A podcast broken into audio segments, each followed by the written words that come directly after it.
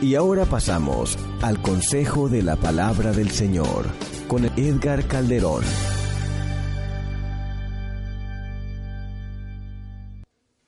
Dice la santa, la gloriosa, la bendita palabra del Señor, Proverbios capítulo 6 y su verso número 6. Ve a la hormiga, oh perezoso, mira sus caminos y sé sabio, la cual no teniendo capitán ni gobernador ni señor, prepara en el verano su comida y recoge en el tiempo de la siega su mantenimiento. Cierre sus ojos, Padre Celestial. En el nombre de Jesús, no podemos menos que adorarte, glorificarte, bendecirte, darte a ti toda la honra, toda la gloria y todo el poder. Te suplicamos, Señor, por favor, que nos hable, que nos permita, Dios mío, ser tocados y ser ministrados en el nombre de Jesús. Amén y amén. Puede tomar su lugar en el nombre de Jesús. La pereza. Pereza es un estado de inactividad. Es un deseo de descansar, reposar, dormir, descansar, no hacer nada. Algunas veces da, da risa algunas entrevistas que hacen los periodistas de nuestros países, ¿verdad? Le preguntan a un señor y le dice, ¿usted señor en qué trabaja? Y dice, en nada. ¿Y él quién es? Mi ayudante. Imagínese, si el otro no hacía nada y todavía tenía ayudante. Ayer vi un post que decía, en la mañana no hago nada y en la tarde descanso. Mire usted qué bonito, ¿no? Tal parece que esto fuera una broma, pero hay gente que vive así y que va cayendo en una costumbre. Por ejemplo, ahorita tenemos, hermanos, una sociedad perdida. Jóvenes de 30 a 20 años que fueron como la nata de la leche que se quedó en la jarría, que ni quisieron estudiar ni aprendieron a trabajar y que sus padres todavía los están manteniendo, los famosos ninis. E, esa parte de, la, de la sociedad es una sociedad consumidora, pero que no produce nada. No se graduaron, no estudiaron y algunos estudiaron las carreras fáciles. Y usted sabe que las carreras fáciles se, pululan, se, hinchan, se llenan de gente y no tienen trabajo. Yo, yo veo, por ejemplo, hablo de Guatemala porque es mi país, pero usted puede hacer las conclusiones de su propio país. Cuando uno le pregunta a alguien en Guatemala, ¿qué querés ser? Y todos dicen, bachiller. Ah, bueno, se oye bonito bachiller, pero bachiller no es nada. O sea, bachiller es solo para ir a la universidad. Y cuando van a la universidad le preguntan a uno, ¿y qué querés estudiar? Y dice, administración de empresas. No tengo nada en contra de los que estudiaron administración de empresas. Es una buena carrera, pero ¿qué empresa van a administrar? Solo que se pongan a vender chocolates o elotes o, tamales, pero yo no creo que se necesite ser administrador de empresa para vender tamales. Es que no hay empresas que administrar. ¿Pero por qué lo hacen? Porque son carreras fáciles, son carreras al vapor. Nadie quiere tomar medicina porque ahí dejan los pocos pelos en el camino. Nadie quiere tomar contabilidad o otra carrera porque les exige mucho. Entonces por eso toman bachillerato, administración de empresas, educación musical, educación física, algo que les dé permiso para rascarse un poco la espalda y acomodarse el estómago. Pero esa carrera al fin del tiempo va a ser carencia, va a ser hambre. Lo mismo en Estados Unidos. Los muchachos escogen las carreras más fáciles, las que todo el mundo califica. Pero ¿qué pasa? Se gradúan y no encuentran trabajo. Y en esa dependencia total vemos gente que se casa y lleva a la esposa todavía a vivir con los papás, lleva a los nietos a nacer dentro de la casa y el pobre padre, la pobre madre sigue limpiando baños, haciendo jardín, trabajando en trabajo duro para seguir manteniendo a los hijos, los nietos, los bisnietos y el problema es que cuando se muere el viejito se muere también la familia porque no hay un sustento. Todo eso viene de la pereza. La pereza no solamente estar acostado, es buscar las cosas fáciles. Hay gente que anda buscando trabajo y nunca consigue trabajo. Es triste. Tenemos personas, hermanos, que tienen 25 años yendo, yendo a la esquina al Home Depot. 25 años y todavía están en el Home Depot. El hombre que viene, hermano, a trabajar, Después de unos tres, cuatro meses de estar ahí, aprende a ser un pintor, aprende a ser un plomero, aprende a que sea de ayudante electricista. Se mete y usted va a ver que ya reparte sus tarjetas, hace sus proyectos y sale de ahí, de ese lugar.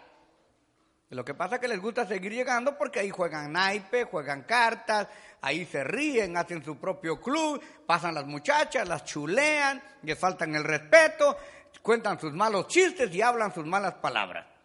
Eso de la pereza, hermano, en la vida del creyente no debe de existir. Empecé a hablar con lo material, pero así pasa también en lo espiritual. En lo espiritual, habemos hermanos que no nos gusta hacer nada, sino que nos gusta siempre estar viviendo de las expensas de otros. Y está bien. Cuando somos niños no podemos trabajar, necesitamos que alguien nos alimente y nos cuide. Un niño no puede trabajar al menos hasta que se, gradúe, ¿no es cierto? Que cumpla 18 años, está bien. Lo mismo cuando uno viene a la iglesia, necesita ser instruido, bautizado, discipulado, ministrado, y está bien. Pero cuando nos encontramos con personas que tienen 3, 4, 5, 15, 20 años en el Evangelio y que todavía no producen espiritualmente hablando, ya estamos hablando de, de cierta gente que se acomodó y esto sí es un problema serio. Porque ya en ese tiempo, después de cinco años del Evangelio, ya deberíamos de ser predicadores, músicos, ujieres, maestros, eh, líderes de cualquier cosa, al menos de nuestra propia vida. Pero todavía tenemos personas que, hermanos amados, teniendo tanto tiempo en el Evangelio, le dicen a uno, hermano, ore por mí. Claro, uno como pastor tiene la obligación de orar por todos. Pero no toda la vida va a estar usted pidiendo oración cuando ya es el tiempo que usted debería de estar ministrando a sus discípulos, de estar usted orando por los demás y todavía usted anda pidiendo que le ayuden. Ya debería usted estar consolando a los demás. Y hay gente que por cualquier cosita se te, resbala en una cascarita de banano, de, en una pepita de mango y se cae. Ay, hermano, estoy triste. Ay, hermano, ya no aguanto. Ay, hermano, ya no sé qué hacer con mi vida. ¿Qué pasó, papá? ¿Qué pasó, bebé? ¿Qué pasó, mi nena? ¿Cuándo vamos a madurar? No, ya es tiempo de decir en el nombre de Jesucristo de Nazaret, yo tengo fe que tú me vas a bendecir, me vas a levantar y yo voy a levantar al que está débil, yo me voy a cargar al que está débil. Ya es tiempo que yo empiece a producir y a tomar fuerza en el poder del Espíritu Santo. Porque la vida, hermano amado, es dura. No es fácil. Yo le mentiría a usted si decirle, hermano, acepte hoy a Cristo y mañana va a tener un Mercedes, ven ahí en el ombligo. Usted acepta a Cristo hoy y el otro año le va a dar Dios una casa. No, sí le puede dar el carro, le puede dar la casa, pero usted tiene que trabajar y usted tiene que producir y usted tiene que comprometerse, planificar, administrar sus finanzas y crearse metas. Y Dios lo puede hacer. Pero usted tiene que aprender. Fíjense, hermanos, que eso de, de la sobreprotección es algo terrible. Cuando yo tenía seis años, Tenía un hermano que tenía 12 años, o sea, pasaron 6 años de mi hermano superior inmediato para que yo naciera. Así que mis padres cometieron una gran ingratitud. No metieron a la escuela a mi hermanito hasta que yo fuera a la escuela, para que yo llevara guardaespaldas. Cuando yo llegué a la escuela con 6 años, de una vez a primero, mi hermano tenía 12 años y estaba en primero. Pues ese sí creció, así yo creo que a ese sí le dieron incaparina, ya estaba más grande que el, que el, que el maestro. Unas manononas, ya le daba vergüenza estar en primero. Solo estuvo el primero y el segundo y ya no quiso ir a la escuela. Por sobreprotegerme a mí. Pero ¿qué pasó? Cuando ya el gorilón no se fue conmigo a la escuela, yo tuve que enfrentarme a la vida. Así que recuerdo que mi mamá me compró una manguera con un pantalón de gabacha y me dijo, amigo, te vas a ir solo a la escuela. Cortó la manguera, me la amarró y la metió aquí. El primero me dijo que te falte el respeto y te toque la cara, sacas la manguera y te defendes. Si te vienen a quejar que tú le pegaste a alguien, te defiendo, pero si te dieron a vos, te vuelvo a dar. Y me mandó a la escuela. Hermanos amados, cuando tuve el primer problema, a mí se me olvidó la manguera y salí corriendo. Cuando llegué todo asustado y un poco aruñado, me dijo, ¿qué te pasó? No, pues que me pegaron en la escuela. ¿Y la manguera? Ay Dios. Ahí me acordé que llevaba la manguera. Pero la vida me hizo aprender que se tenía que usar la manguera. Y poco a poco en la vida hay que usar la manguera. La Biblia dice que nosotros tenemos la espada del Espíritu Santo. Nadie de nosotros está siendo mandado a pelear con nadie, sino que hay que pelear en el Espíritu y a cada uno de nosotros Dios nos ha dado las armas de la milicia para poder vencer en el nombre precioso de nuestro Señor Jesucristo. Amén, a su nombre.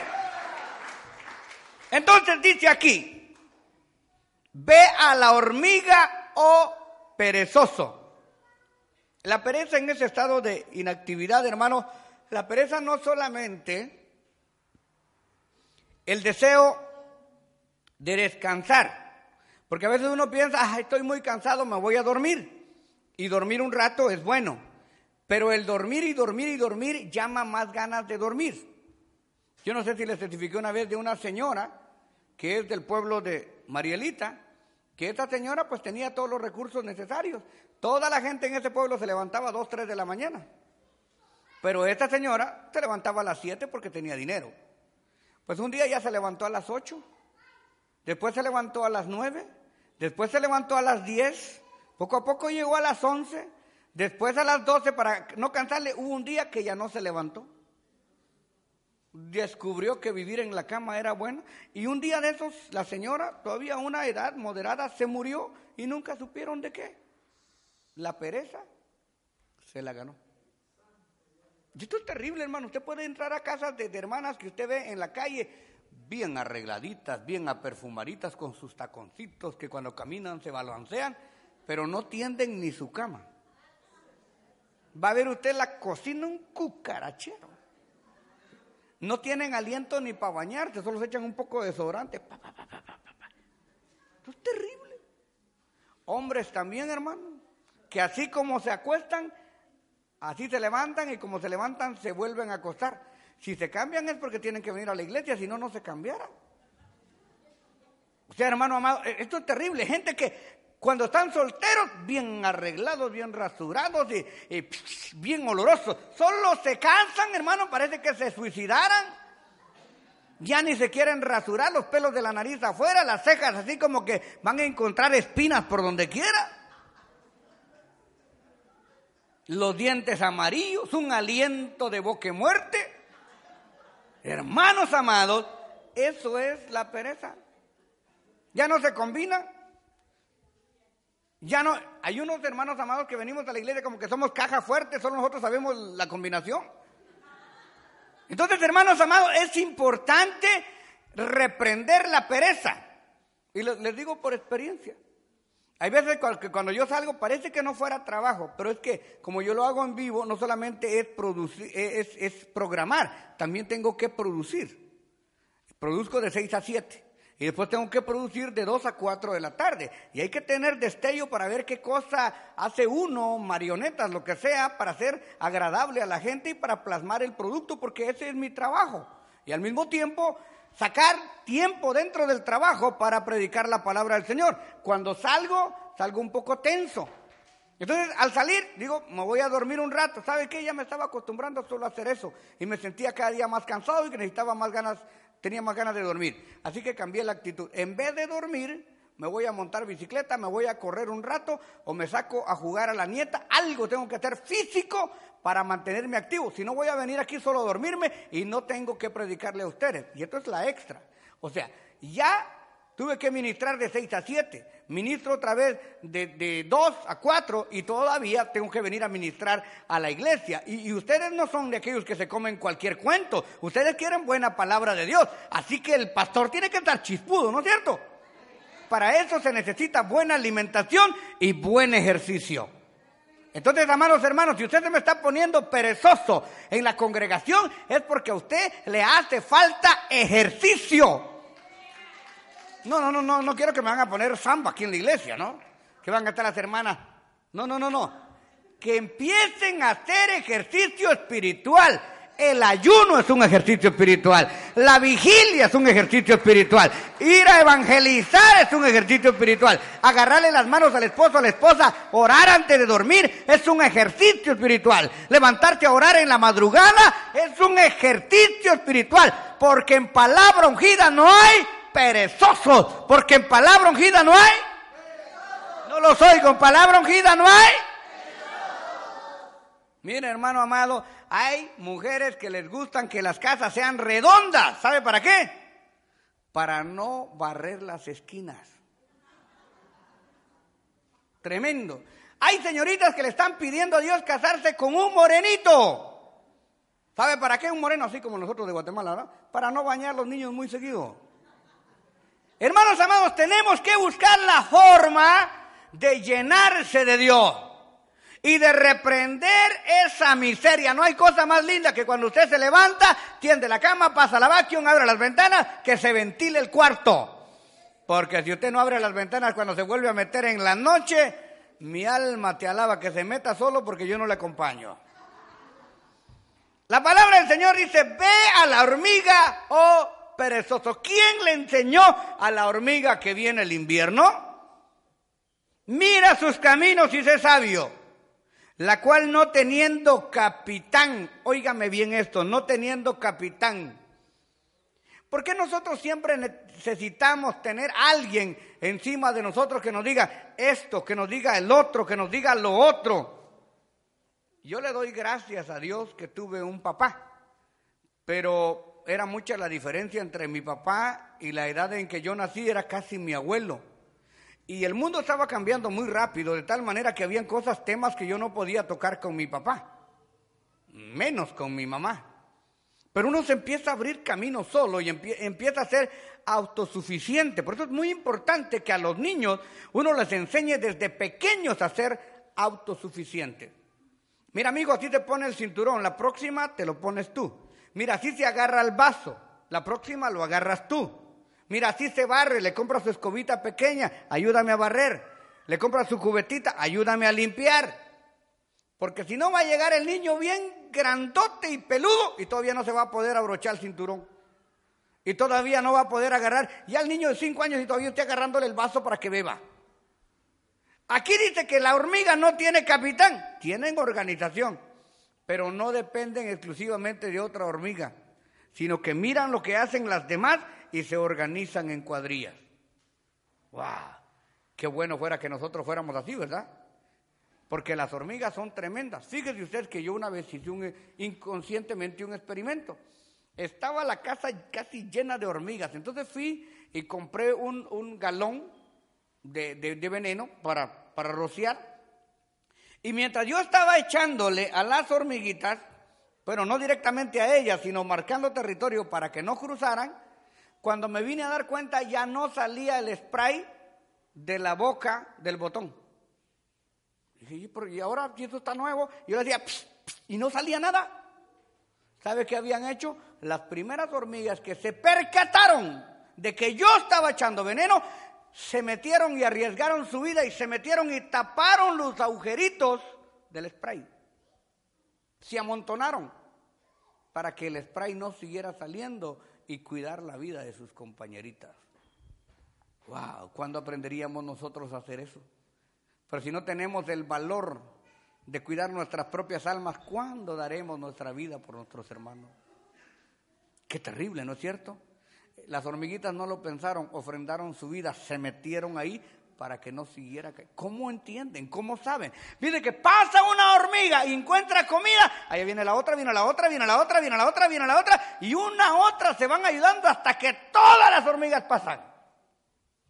En cambio nosotros no, viene alguien y logró cruzar el otro lado y ya está en un lugar de bendición. Nosotros mismos dejamos piedras en el camino para que los otros que vengan ya no pasen ahí.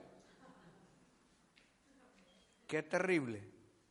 Es muy importante entonces, hermanos amados, ser diligente. Y para ser diligente, ustedes saben que el hombre tiene que dormir de 5 a 8 horas diarias. Si usted duerme 7 horas, está bien. 7, 8 horas diarias está bien. Y si se va a dormir un rato en la tarde, duermas en la tarde, pero no se duerma en la mañana porque se le acaba el día y no hace nada. Es mejor hacer todo de una vez en la mañana y aunque descanse un rato en la tarde. Pero hay que derrotar la pobreza. En el ámbito material trae miseria, trae pobreza. Y en el ámbito espiritual trae desgracia, porque en cualquier momento uno, de acuerdo a las tensiones y a las emociones, porque ese diablo, que el Señor lo reprenda, no está pintado. Este lo está tentando a usted de día y de noche.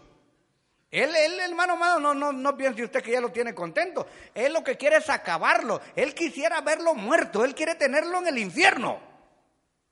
Pero como usted conoce a Dios, hermano amado, y usted practica su fe, y usted ora, ayuna, lee la palabra y se fortalece en el Señor, diablo que se, atraviesa y usted que se lo tumba en el nombre precioso de Cristo que tú te Nazaret. ¡A su nombre! No teniendo capitán, ni gobernador, ni señor, preparan su comida en el verano y recogen en el tiempo de la siega su mantenimiento. ¡Wow! ¿Qué es tener mantenimiento? Ahora que no le duele nada Ahora que no tiene ni un solo problema, es tiempo de orar, de ayunar y de hacer un capital espiritual, porque va a venir el momento de la lucha, va a venir el momento de la prueba. La palabra del Señor dice que Job buscaba a Dios, hacía sacrificios porque decía Job, quizás mis hijos han ofendido al Todopoderoso. Le vino la tormenta, usted sabe, le vino la creciente, aunque no era culpa de él. Pero ¿qué pasó con Job? Salió adelante. ¿Qué pasó con Job? Tuvo la fortaleza de Dios porque había acumulado fuerzas en el espíritu. Luchó contra el diablo y aún contra sus propios amigos y salió victorioso porque tenía capital espiritual. Así que vamos a sacarle producto a nuestra vida espiritual. Verso 9.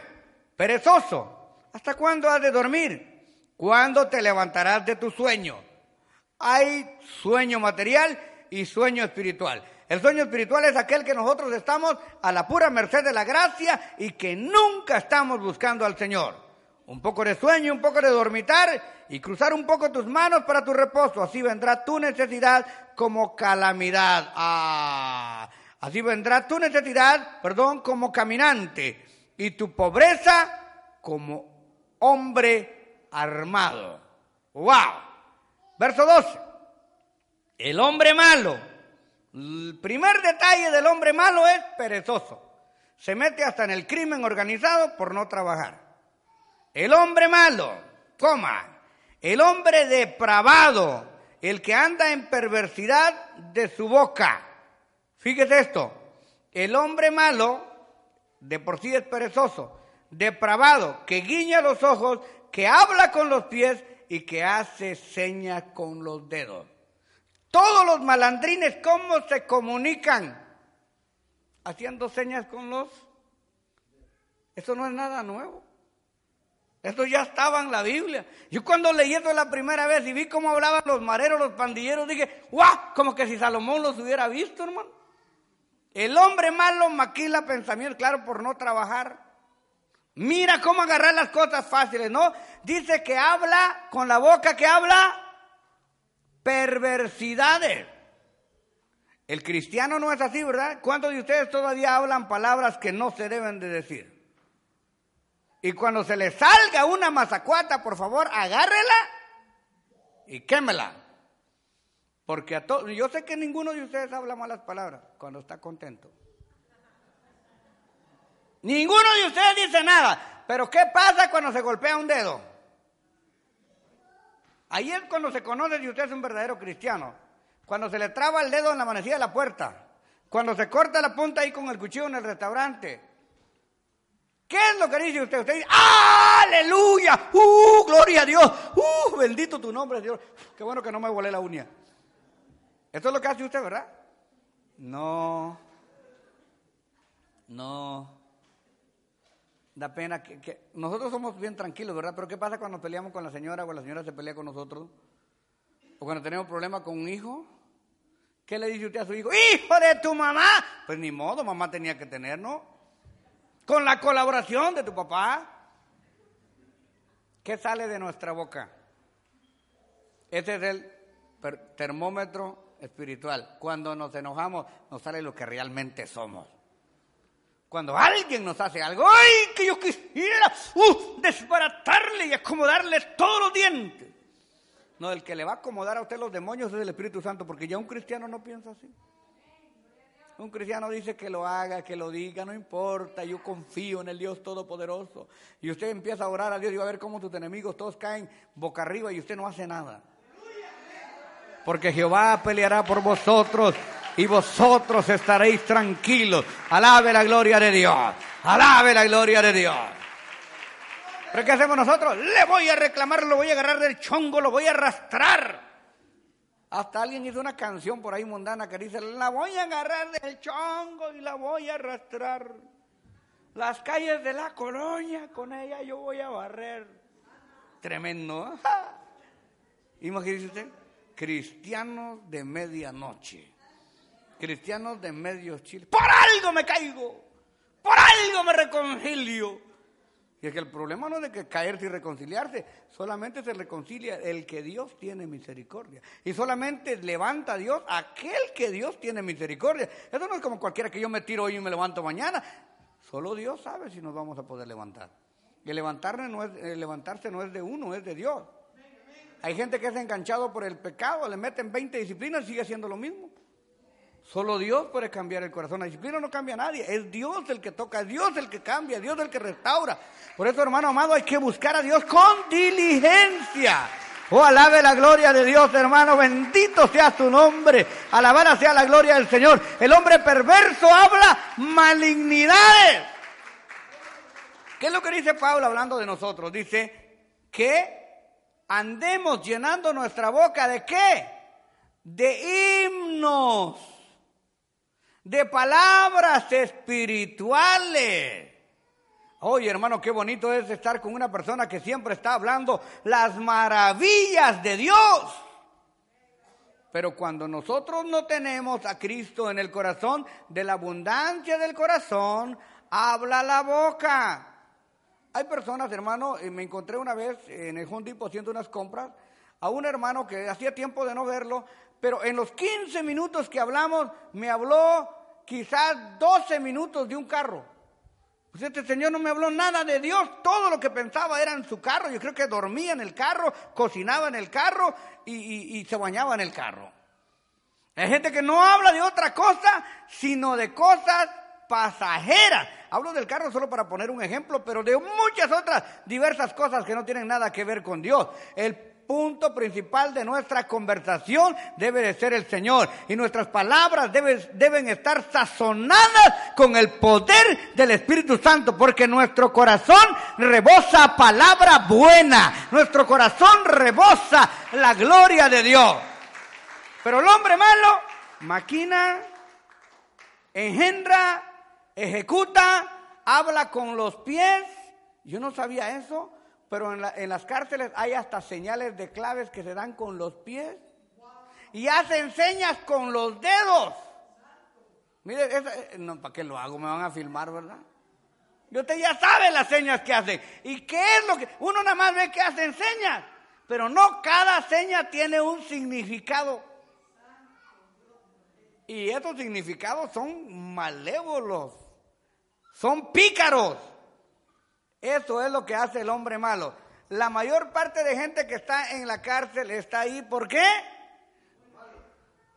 Por malos y por vagos.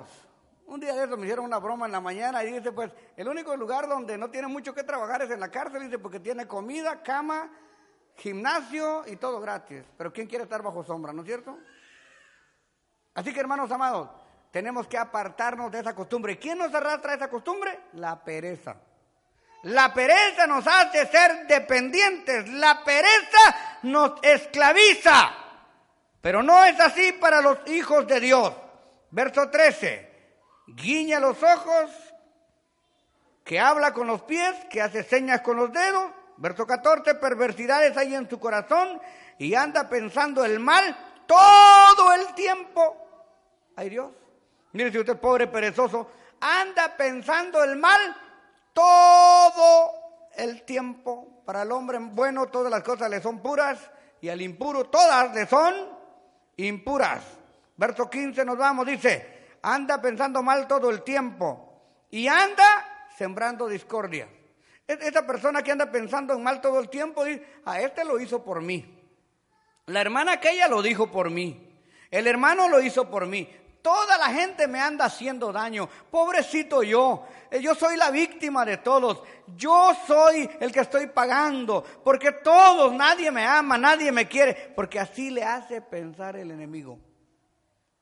Pero el hombre de Dios dice, no. Si lo hizo por mí, pobrecito, pobrecita. Pero a mí eso no me va a calar. Yo tengo fe en el Señor. A mí no me importa lo que pase. ¿Cuántos cristianos todavía va a buscar al brujo? ¿Y usted por qué fue a buscar al brujo? No, porque vi una candela, una veladora que estaba ahí en la salida de mi casa. Encontré un polvo blanco. Había una gallina ya amarrada. Hermanos, cuando estábamos en el otro local, nosotros encontrábamos gallinas negras ahí sin cabeza. Me mandaban cartas con polvo. Nosotros solo las agarrábamos con el hermanito Oscar Flores, que en paz descanse. Quemábamos eso y seguíamos adelante. Ni le, ni le poníamos atención, ni lo testificábamos, porque los miedosos en la iglesia nunca faltan. Uno no tiene que preocuparse de nada ni andar pensando mal todo el tiempo. Que su esposa saludó a un hermano. Ah, este como que le anda cayendo a mi esposa. Y que entraron dos hermanos juntos. A mí se me hace que estos andan juntos. Que se abrazaron dos hermanos. No, pues estos algo deben de traer. Anda pensando mal todo el tiempo porque su cabeza es un charco. Tremendo. 15. Por tanto, su calamidad vendrá de repente y súbitamente será quebrantado y no habrá para él remedio. Cuidado hermano, porque la pereza espiritual se me hace que no tiene remedio. Pero claro, no hay ningún perezoso esta noche y si se hubiera, yo sé que a partir de hoy hermano no va a haber que traerlo con grúa para el ayuno ni rogarlo para la vigilia. Usted se va a aprender los libros de la Biblia de memoria, usted va a, venir al instituto, usted va a aprender, usted va a predicar, usted va a servir, usted va a decir, pastor, aquí estoy, aquí estoy, pastor, ¿para qué soy bueno? Vamos a trabajar duro en la obra del Señor, porque si comemos y no trabajamos, espiritualmente también nos explotamos. Vamos a estar de pie en esta hermosa hora. Vamos a tener todo nuestro empeño. Alguien diga conmigo, Señor Jesús, todo lo que yo tengo en mi corazón es tuyo, dentro de mi corazón, dentro de mi mente. Yo no tengo, yo no traigo, yo no tolero ningún mal sentimiento, ningún resentimiento.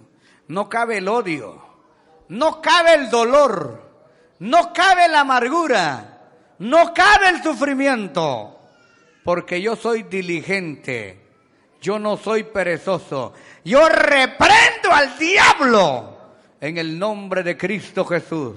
Me lleno esta noche de gozo, de alegría, de paz, de seguridad, porque la victoria es mía. Y voy a confesar con mi boca, alguien diga, lo voy a confesar con mi boca, que Jesús es el Señor, que yo soy su siervo, que yo tengo la victoria, que nada ni nadie me puede quitar. left. Gracias por su sintonía y esté pendiente porque en cualquier momento podría estar con usted Edgar Calderón en Palabra Ungida. Tenemos servicios todos los días a las 7 de la noche. Los viernes, vigilia y clamor bajo la unción de Dios. Los sábados y domingos, tremendas campañas evangelísticas. Y los lunes, gloriosos conciertos de alabanza con los más reconocidos intérpretes de la música cristiana. Llámenos ahora mismo 213-840-7500. 213-840-7500. 7500. Estamos esperando por usted. 213-840-7500. 213-840-7500. Palabra ungida. Tu vida cambiará.